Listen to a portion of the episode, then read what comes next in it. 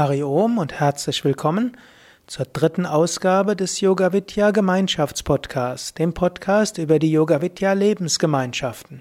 Du erfährst etwas mehr über die Hintergründe der Yoga Vidya Lebensgemeinschaften. Du erfährst einiges, was es heißt, bei Yoga Vidya zu leben und zu arbeiten. Du kannst überlegen, ist das etwas für dich? Und du erfährst, erfährst auch einiges an der, über die Geschichte der Yoga Vidya Lebensgemeinschaften und worauf es ankommt. Vielleicht erfährst du auch die eine oder andere schöne Anekdote, vielleicht erfährst du die eine oder andere interessante äh, Geschichte sowohl von meinem Leben wie auch dem Leben von Swami Shivananda, Swami Vishnudevananda und anderen Gemeinschaftsmitgliedern. Ja, das letzte Mal hatte ich etwas erzählt über die klassische indische Ashram-Gemeinschaft, ja, wie es in grauer Vorzeit war. Heute möchte ich ein paar Dinge erzählen über Swami Shivananda. Swami Shivananda war ja ein indischer Arzt. Schon von Kindheit an war er auch spirituell interessiert. Er machte als Kind schon spirituelle Erfahrungen. Sein Vater war ein frommer Brahmane, der im indischen Staatsdienst war. Das heißt, ja, er war am Hof eines indischen Maharajas, der hm, letztlich im Rahmen der englischen Kolonialherrschaft eine gewisse Selbstständigkeit hatte und äh, einen kleinen indischen Staat äh, dort leitete. Gut, und der hatte, dieser Brahmane hatte auch jeden Morgen Pujas gemacht. Swami Shivananda hatte dort intensive spirituelle Erfahrungen. Schon als Jugendlicher kam er dann zum Hatha Yoga. Er lernte auch äh, die Kalari, die südindische Kampfkunst.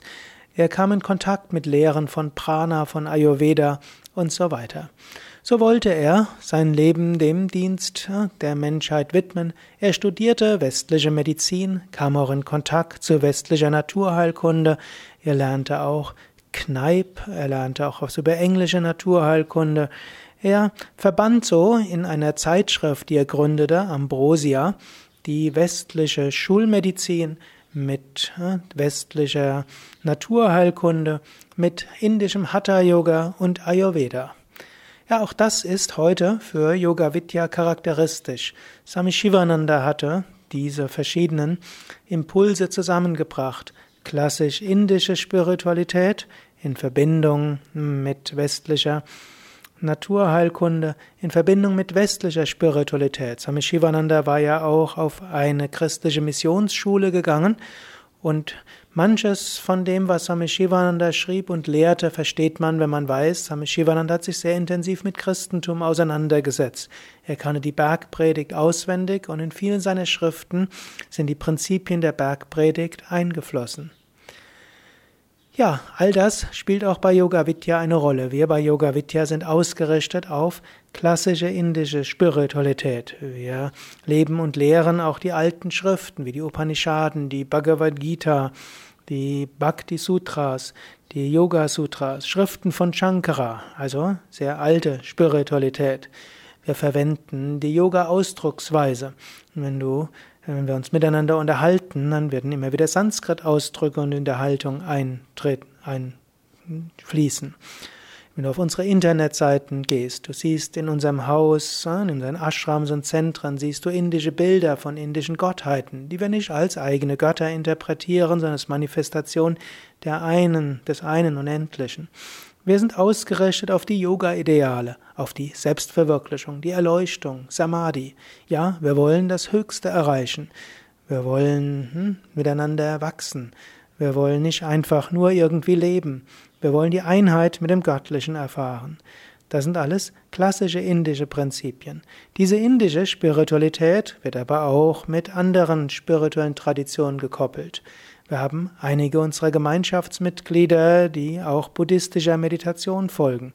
Wir haben hier einen ehemaligen katholischen Priester, der aber weiter dem katholischen gut verbunden ist. In unserem Ashram im Allgäu haben wir jemanden, der im katholischen Kirchenchor ist. Und auch hier in Bad Meinberg sind einige Gemeinschaftsmitglieder, die regelmäßig in die Kirche gehen. Es gibt solche, die Moslems sind und regelmäßig auch die Gebetspraxis dort üben. So gibt es also äh, verschiedene Verbindungen mit anderen äh, Religionen. Das ist charakteristisch bei Swami Shivananda gewesen, das ist charakteristisch in unserer Yoga Vidya Ashram Gemeinschaft. Wir lehren klassisches Yoga, aber wir lehren auch Naturheilkunde. So gibt gibt es manche, die hier Rohkost gerne leben, manche, die ihr Leben ausrichten nach den Lehren von Brucker, Kollat äh, und Birke, Birscher Benner und äh, Schnitzer. Es gibt manche, die äh, setzen andere Naturheilkunde um. Wir verbinden Ayurveda mit modernen Gesundheitslehren. Hm, wir lehren auch westliche Anatomie in unseren Yogalehrerausbildungen. In Yogatherapieausbildungen spielt die westliche medizinische Forschung auch eine große Rolle.